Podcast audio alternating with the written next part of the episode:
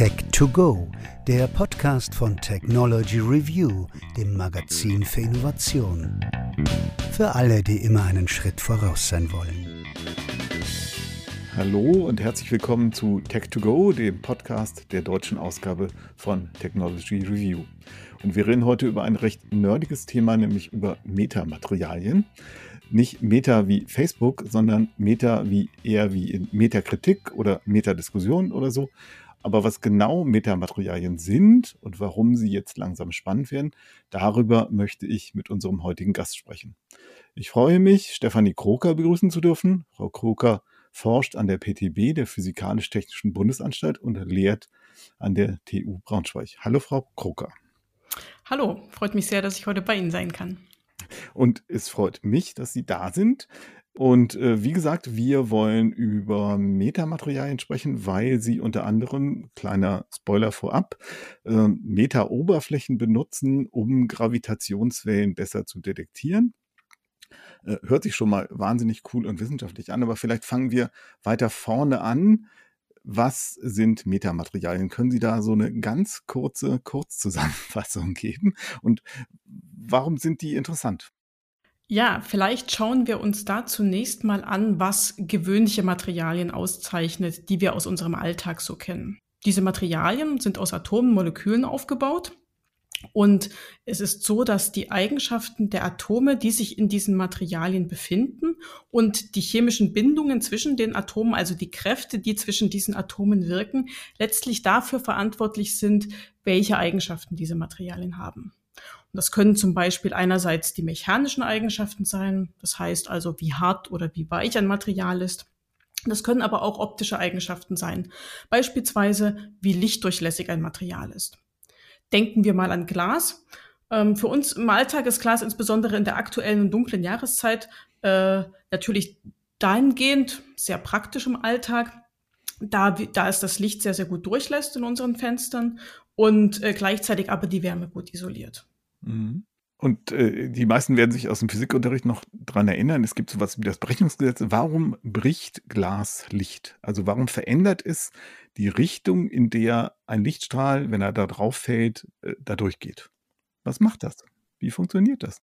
Wie man sich das vorstellen kann, so ein kleines bisschen, ist das Licht trifft auf die, die Oberfläche des Glases und ähm, verschiebt dann in diesen Atomen, in diesen, innerhalb dieser Atome oder Moleküle die Elektronenverteilung. Ja, Sie wissen wahrscheinlich, die Zuhörerinnen und Zuhörer wissen wahrscheinlich, dass also ähm, Atome aus, aus den Kernen und einer Elektronenhülle aufgebaut sind.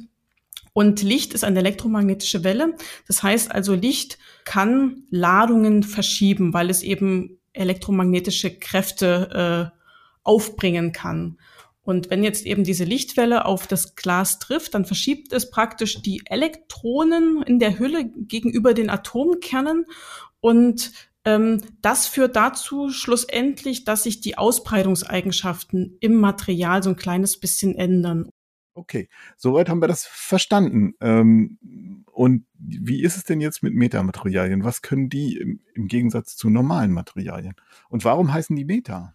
Wir haben jetzt unsere konventionellen Materialien, mit denen sind wir im Alltag auch recht glücklich.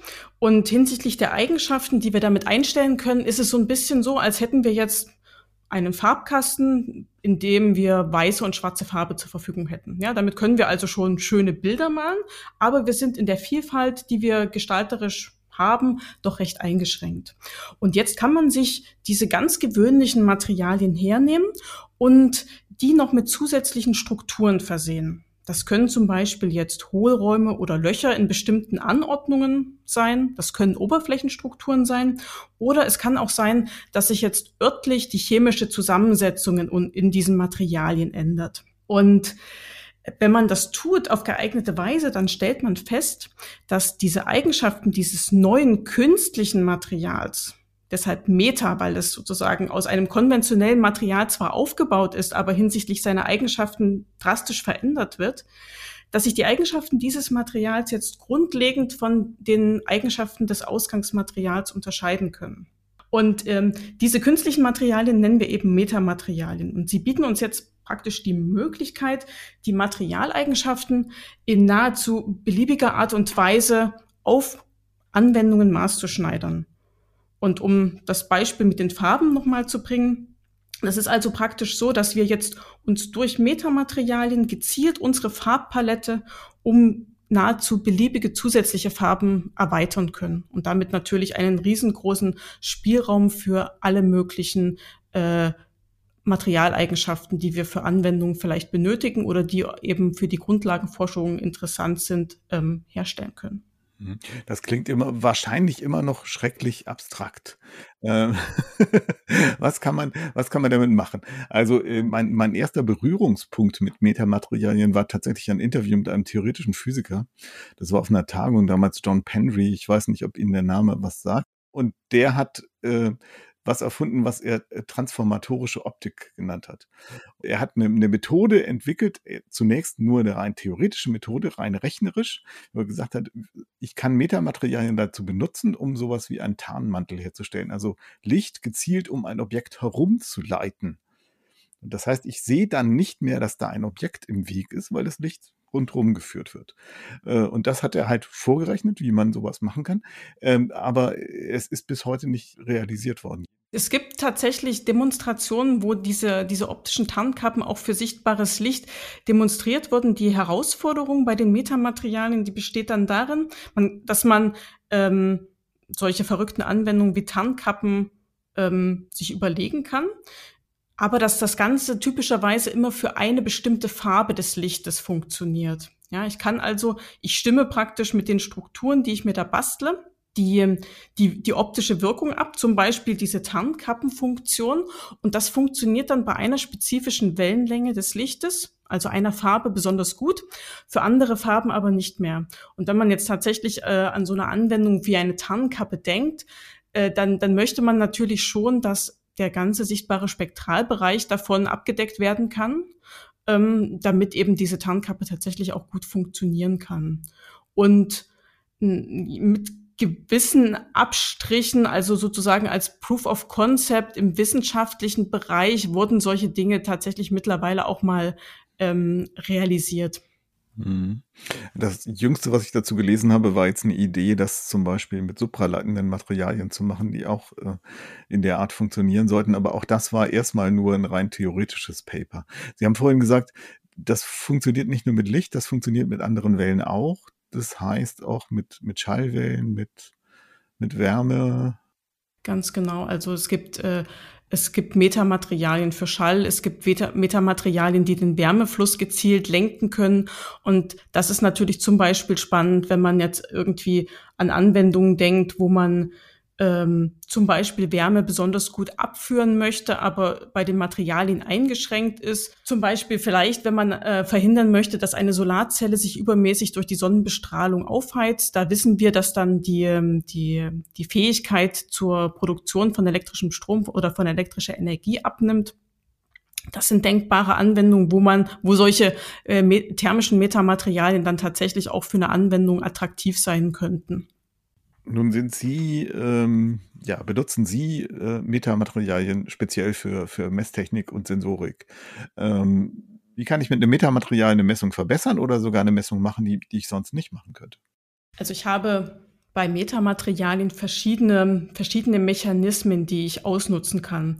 Äh, in meiner Arbeitsgruppe, wir forschen ja hauptsächlich an, an optischen Metamaterialien, wo, wo wir eben versuchen, durch solche äh, strukturierten Oberflächen gezielt die Eigenschaften des Lichtes zu verändern. Ja, wir wollen also steuern können, wie äh, in welche Richtung sich das Licht ausbreitet, ob es von einer Oberfläche reflektiert wird oder absorbiert wird.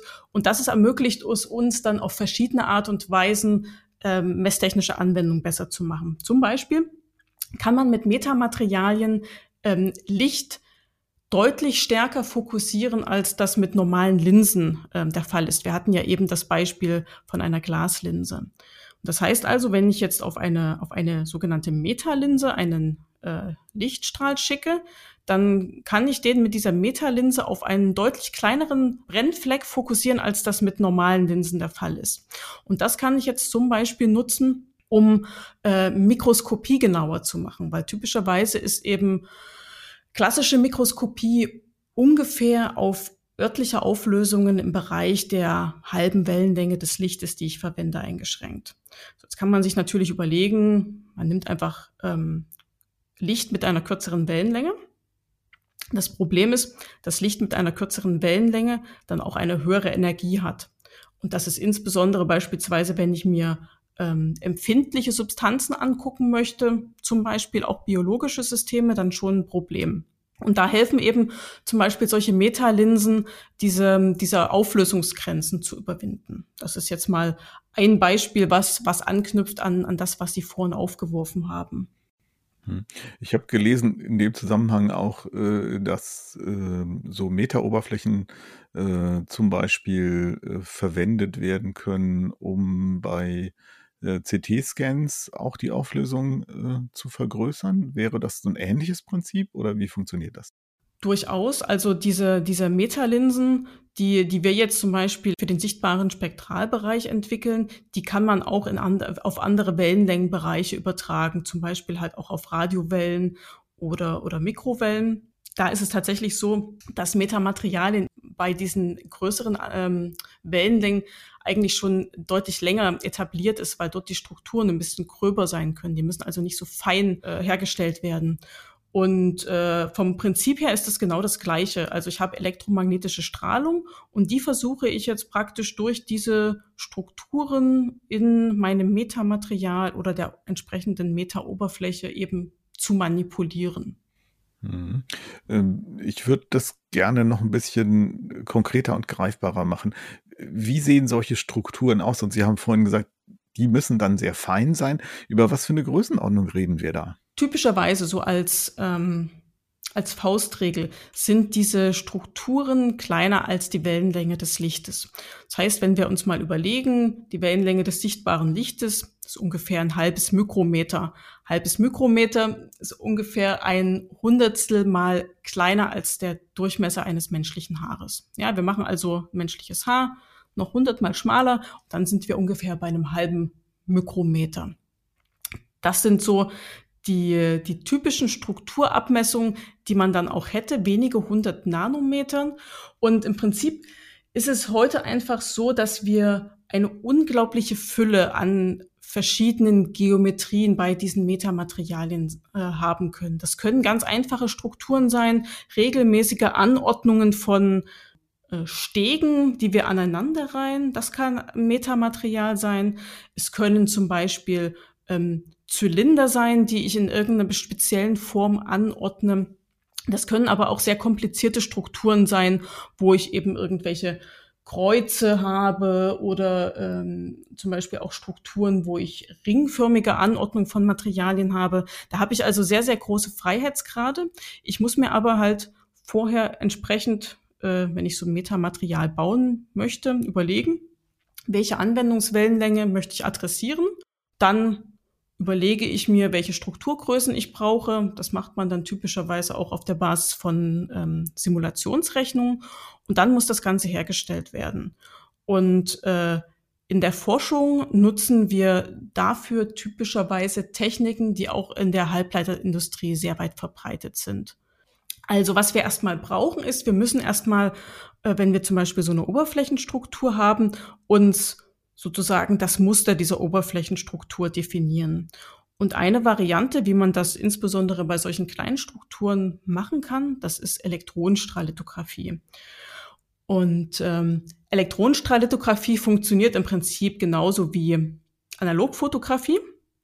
Nur, dass wir eben jetzt unsere, unsere Muster nicht mit Licht schreiben, sondern mit Elektronenstrahl. Und dafür nutzen wir einen speziellen Lack, mit dem wir dann mit dem Elektronenstrahl eben dies, das Muster, was wir schlussendlich haben wollen, definieren. Beispielsweise eine Rillenstruktur oder eben kompliziertere Sachen.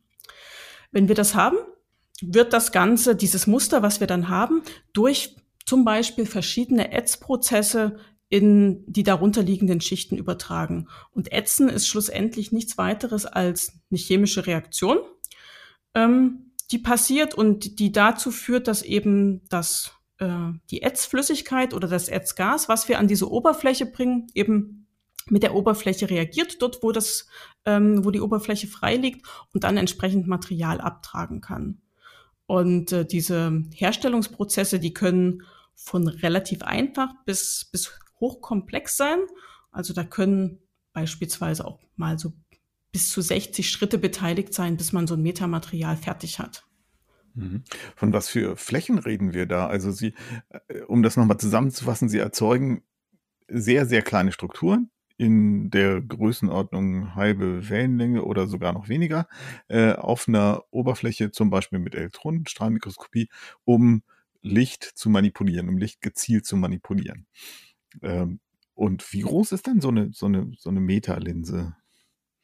Das kommt ganz auf Ihre Anwendung an. Typischerweise können Sie mit Elektronenstrahllithografie auch sehr, sehr große Flächen beschreiben. Das ist alles nur eine Frage ihrer Geduld und ihrer Zeit, ja, die sie haben, weil das natürlich eine gewisse Zeit braucht, bis ähm, dieser, dieser ganze Bereich dann entsprechend belichtet ist.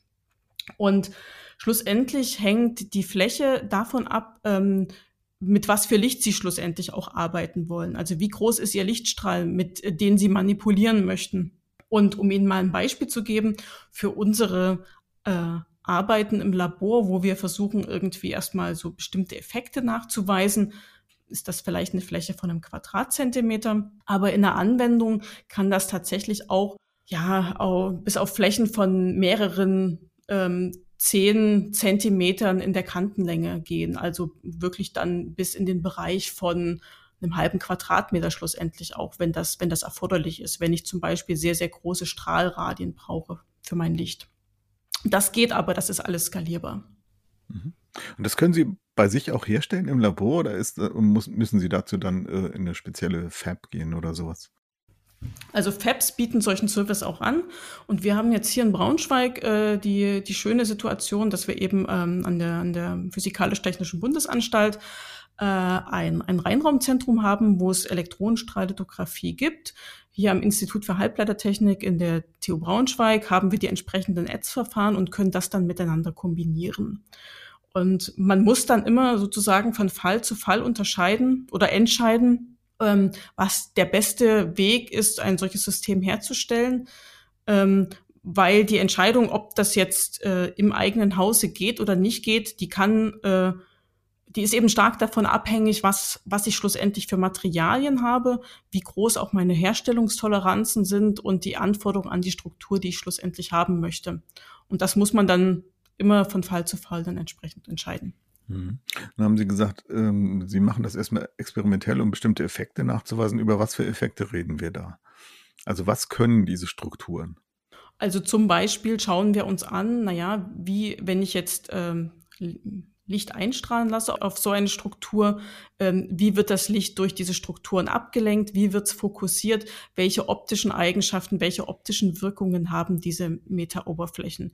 Bei uns, wir arbeiten viel mit, äh, mit Spiegeloberflächen, wir interessieren uns eben dafür, wie kann ich jetzt so eine, im Prinzip eine quasi atomar glatte Oberfläche zusätzlich funktionalisieren, indem ich so eine Metastruktur aufbringe und damit im Prinzip die Reflektivität zu nahezu 100 Prozent bringen.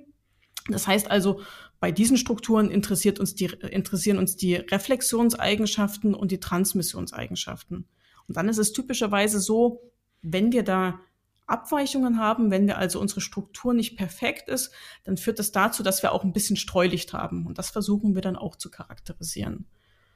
Und äh, bei den Linsen, die ich vorhin angesprochen habe, dann schauen wir uns eben an, wie stark wird das Licht fokussiert, an welchem Punkt sitzt der Fokus.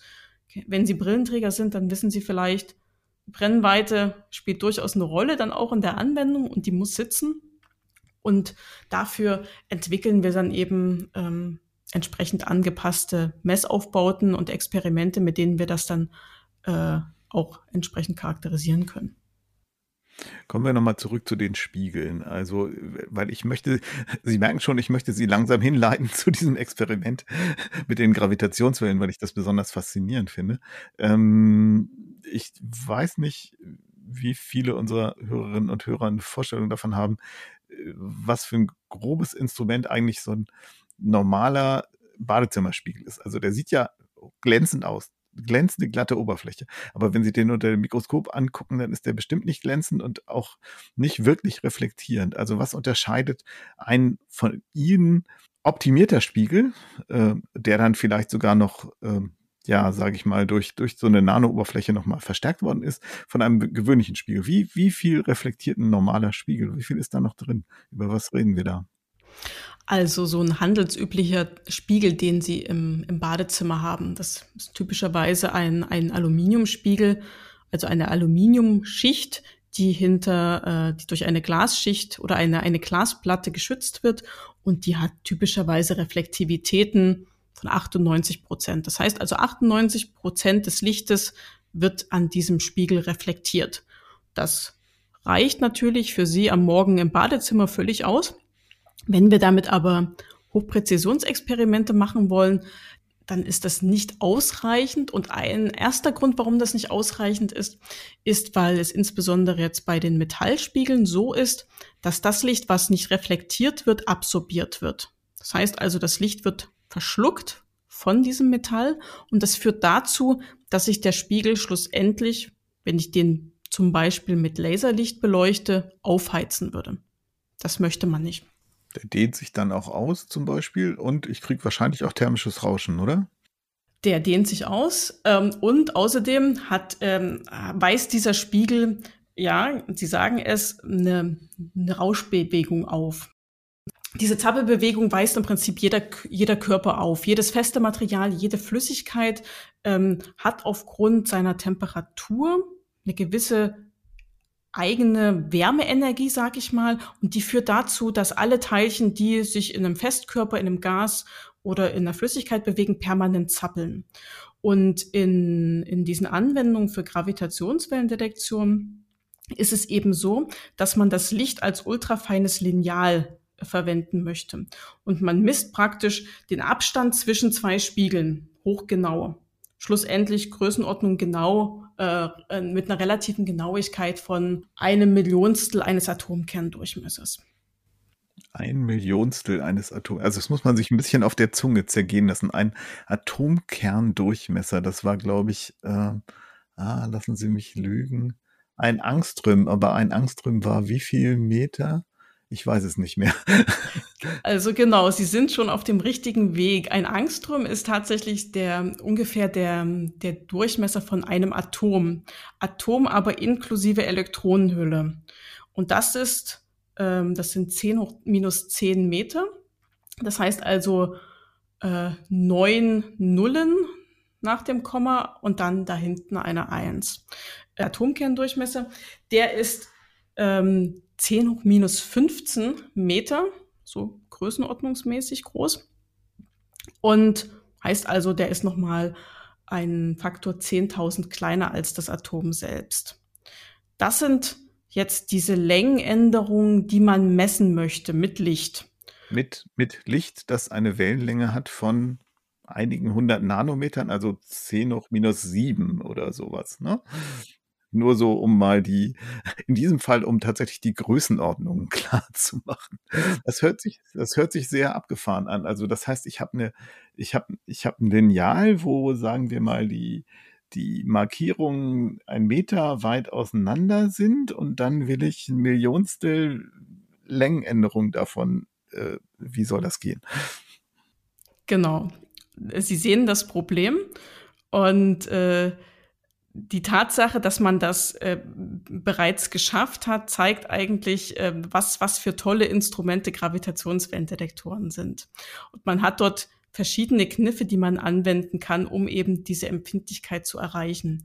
Eine sozusagen äh, ein, eine große Limitation, die uns da heute aber auch noch umtreibt, ist eben die Tatsache, dass jetzt der Abstand dieser Spiegel, den wir vermessen wollen, weil der sich eben durch eine Gravitationswelle verändern kann, dass der, auch wenn keine Gravitationswelle einfällt, nicht strikt gleich bleibt. Der ist nicht konstant. Eben weil die Spiegel dieser thermischen Bewegung, dieser Brownschen Molekularbewegung unterworfen sind. Das heißt also, die Spiegeloberfläche zappelt permanent. Hm. Wenn ich die möglichst wenig bewegt haben will, dann kühle ich die. Oder wie macht man das dann? Das ist genau eine Variante, die man auch für zukünftige Detektoren in Erwägung zieht.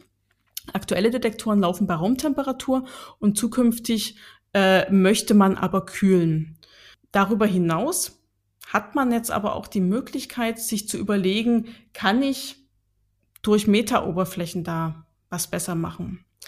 Und nun ist es da so, dass man in diesen Interferometern schon auch nicht mehr Metallspiegel verwendet, weil man sich eben diese Absorption und damit den Wärmeeintrag, auf den Sie auch gerade angesprochen haben, gar nicht leisten möchte, sondern man nutzt ähm, im Prinzip Spiegel, die auf der Basis von glasartigen Materialien realisiert werden. Da packt man also einen Schichtstapel von, äh, von Paaren aufeinander und diese, diese Schichtpaare, die bestehen immer abwechselnd aus hoch- und niedrigbrechenden Schichten.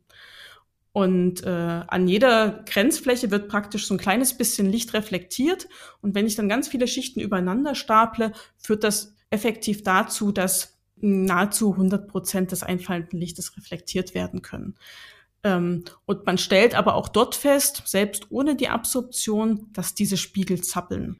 Und das möchte man irgendwie vermeiden oder man möchte ähm, Möglichkeiten finden, um diese Zappelbewegung ähm, zu unterdrücken oder die sozusagen im, in diesem Prozess oder in diesem Experiment einfach nicht, nicht weiter zu sehen.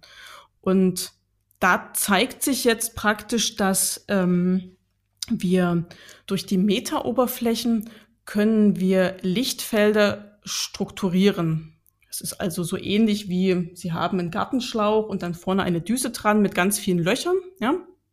Und das ist so, so, so ähnlich funktioniert das auch bei Metaoberflächen. Wir können sozusagen, wenn wir jetzt Licht äh, durch so eine Metaoberfläche schicken, können wir das räumlich verändern, ja. Und auch in dieser, sozusagen direkt an der Oberfläche wird sich das Lichtfeld anders verhalten als weit weg von dieser Oberfläche. Wenn ich jetzt weit weg von dieser Oberfläche bin, habe ich so vielleicht einen normalen Lichtstrahl, also das Profil von meinem Laserstrahl, was ich da drauf schicke. Im, im, im sogenannten Fernfeld, also weit weg von dieser Oberfläche, ist da alles gut. Aber wenn ich das Licht mir direkt an dieser Oberfläche angucke, dann sehe ich, dass das räumlich ganz anders verteilt ist als weit weg in dieser Oberfläche.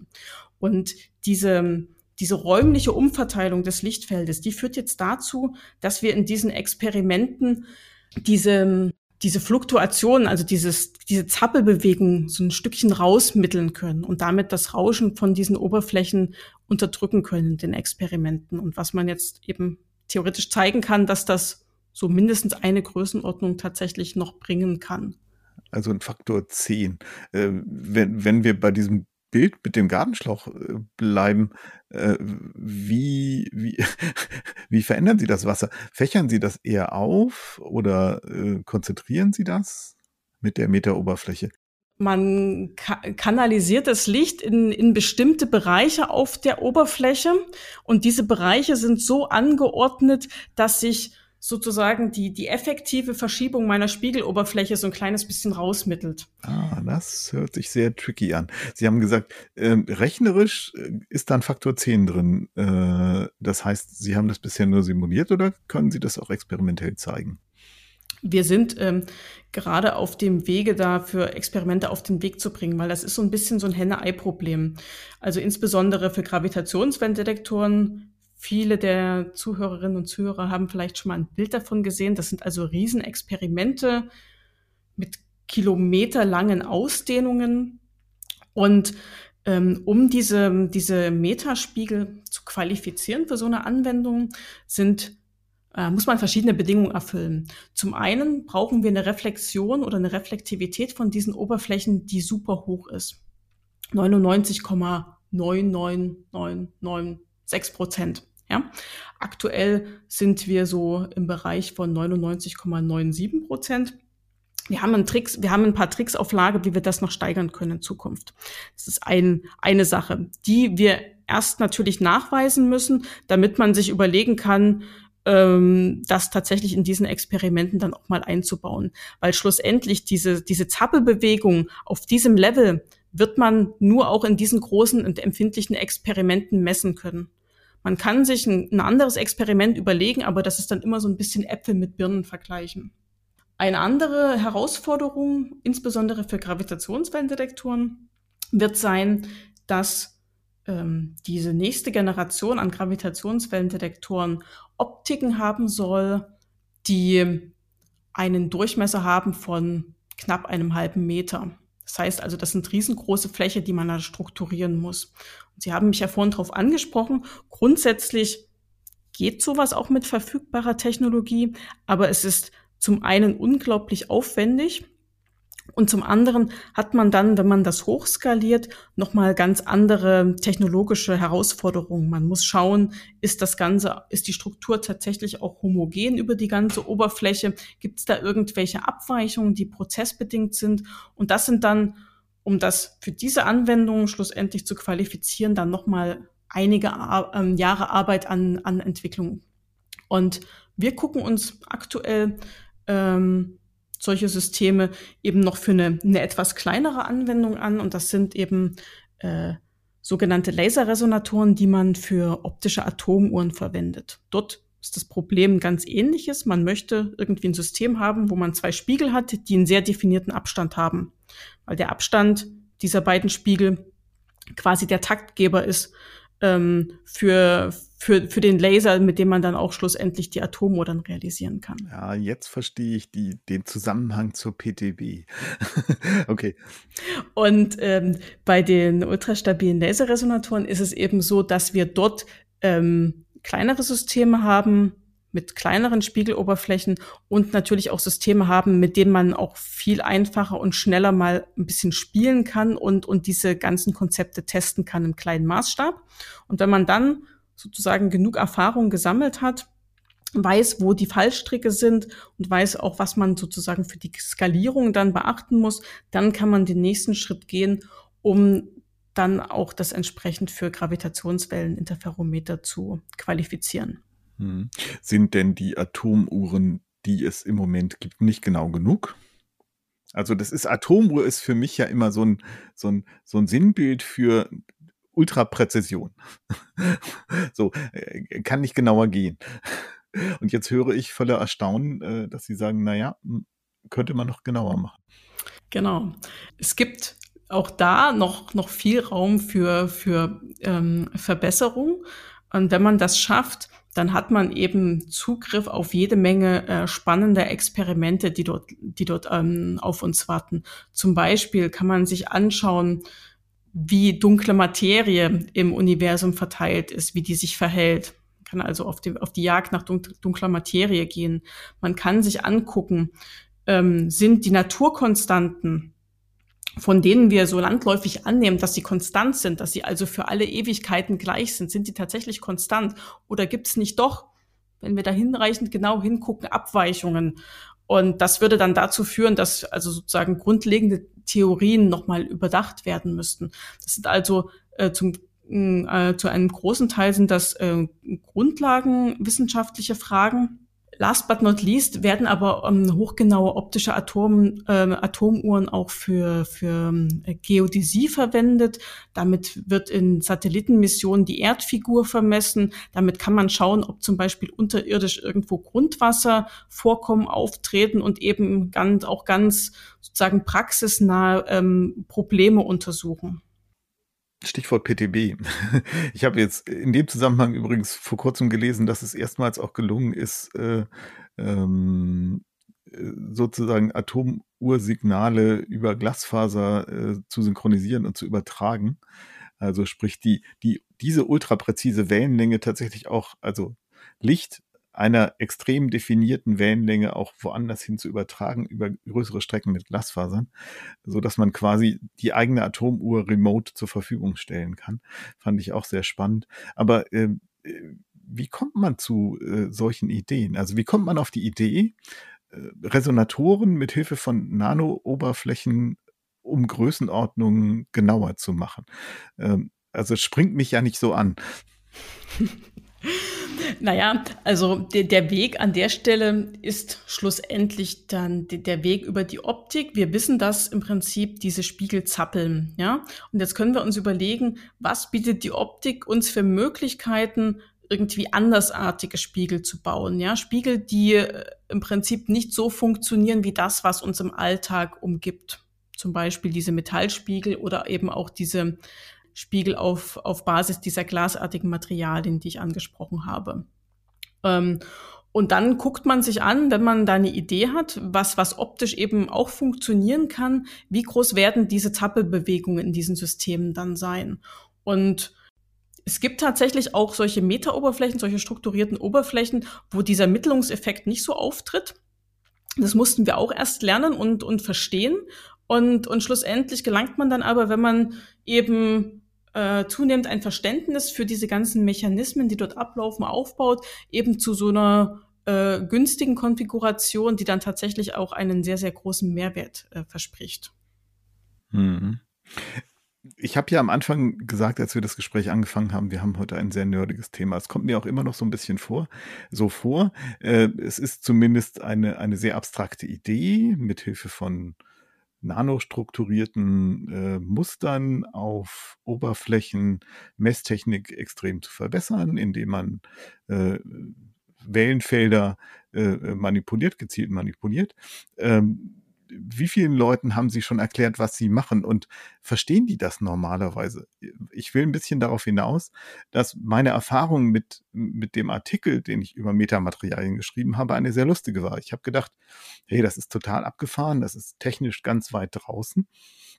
Da könnte man mal was drüber schreiben, ähm, weil ich es einfach ich für mich es einfach sehr spannend fand. Ich hätte aber niemals damit gerechnet, dass es eine breite Resonanz dazu gibt. Und da stelle ich plötzlich fest, das interessiert eine Menge Leute. Ist Ihnen das auch schon mal so gegangen? Können Sie das vermitteln und, und erzeugt das vielleicht sogar auch Interesse an Forschung, was Sie da tun? Also ähm, die Vermittlung ist sozusagen ja auch Aufgabe in, in, in meinem Alltag als, als, als Hochschullehrerin, dass man da versucht, irgendwie natürlich auch ähm, die, die Studierenden für die Themen zu begeistern. Wir haben auch Programme mit Schülerinnen und Schülern, wo wir äh, eben versuchen, natürlich mit entsprechend auch äh, äh, Unterstützung, visueller Unterstützung versuchen, äh, diese, diese ganzen Aspekte so ein kleines bisschen näher zu bringen und zu vermitteln und wenigstens mal so ein Gefühl für diese ganzen Größenordnungen, diese ganz unterschiedlichen Größenordnungen, die da zum Tragen kommen. Also wir haben also so Nanometer auf der einen Seite, dann haben wir diesen Millionstel Atomkerndurchmesser, der nochmal viel, viel kleiner ist und auf der anderen Seite messen wir dann mit diesen Kilometer großen Instrumenten irgendwie kosmische Ereignisse, also schwarze Löcher, die sich irgendwie in Milliarden Lichtjahren Entfernung von, von uns ähm, befinden. Ja, und ich glaube schon alleine mit diesen mit diesen unterschiedlichen Größenskalen kann man so eine so eine so eine gewisse Faszination dafür wecken, dass auch schlussendlich so ganz verschiedene Aspekte in diesen, in diesen Präzisionsexperimenten zusammenkommen muss. Auf der einen Seite hat man eben da die, die Optik, vielleicht sogar irgendwann mal die Nanooptik. Und dann muss man sich Gedanken machen, na ja, kann ich das irgendwie kalt machen oder passiert da irgendwas mit den Materialien, was dann irgendwie diese Eigenschaften wieder verschlechtert? Ähm, man muss irgendwie sich überlegen, wie kann, wie kann so ein, so, ein, so ein Experiment schlussendlich auch funktionieren? Wie kann ich das regeln? Da kommt dann auch wieder irgendwie noch Messtechnik ins Spiel, also sagen Messtechnik im elektronischen Sinne ins Spiel. Also es ist ganz interdisziplinär, was da zum Tragen kommt. Und man kann sich dann über ganz unterschiedliche äh, Gedanken, äh, über ganz unterschiedliche Sachen Gedanken machen. Und äh, d'accord, äh, es ist hochgradig nerdig, ähm, aber äh, natürlich auch hochgradig spannend, weil man damit sozusagen das, die Grenzen des bekannten Wissens weiter verschieben kann. Hm. Gelingt Ihnen denn das, denn das sozusagen, diesen, diesen Funken zu zünden und die Begeisterung dafür tatsächlich auch auf Schülerinnen, Schüler, Studierende zu übertragen? Also natürlich nicht bei jeder Person. Es kommt natürlich aber auch nicht jede Person mit, mit, mit dem gleichen Interesse oder der gleichen Interessenlage zu, zu uns in, in unsere Kurse und in unsere Workshops. Ähm, aber äh, es bleiben auch viele der Studierenden, die mal bei uns landen, auch bei uns hängen, weil sie eben die Forschungsfragen spannend finden und weil sie schlussendlich anbeißen. Und da sind eben einige dabei, die genau durch solche äh, Outreach-Aktivitäten dann auch das erste Mal zu uns kommen und zu uns finden. Und möglicherweise sind die auch alle schon so ein bisschen nerdig veranlagt. Das möchte ich nicht in Abrede stellen. ähm, aber das, das funktioniert durchaus. Und ähm, ich meine, die, die Optik hat natürlich auch an der Stelle so eine gewisse Faszination. Wenn man sie im sichtbaren Bereich des Lichtes betreibt, dann, dann sieht man auch was. Dann wird es auch vielleicht mal schön bunt und das ist natürlich auch attraktiv. Hm.